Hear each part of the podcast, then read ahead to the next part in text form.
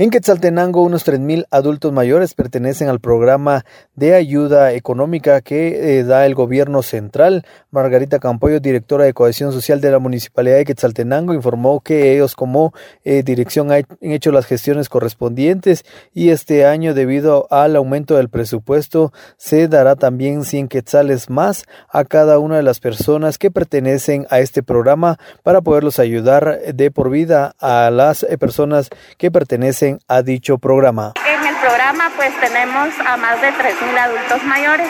Es por ello que es una población grande con la que vamos a estar trabajando diferentes actividades según el semáforo nos lo permite. Tema del aporte económico, la última, eh, los últimos beneficiarios que hubo fueron de seis adultos mayores correspondientes al municipio de Quetzaltenango, que es como municipalidad, pues es con, con quienes nos toca trabajar.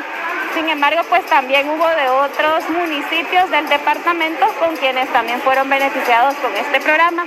Este programa pues se, se inscriben dentro de las municipalidades y después ya se hace toda la coordinación con gobierno central por medio del Ministerio de Trabajo.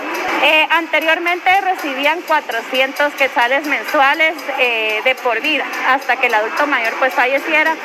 Eh, sin embargo, este año pues incrementó eh, la, cantidad a 500 quetzales mensuales, que es lo que ellos están percibiendo.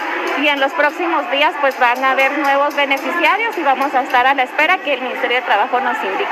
Con esta información yo vuelvo a cabina. La noticia siempre antes por sucesos de Estéreo 100. Raúl Juárez.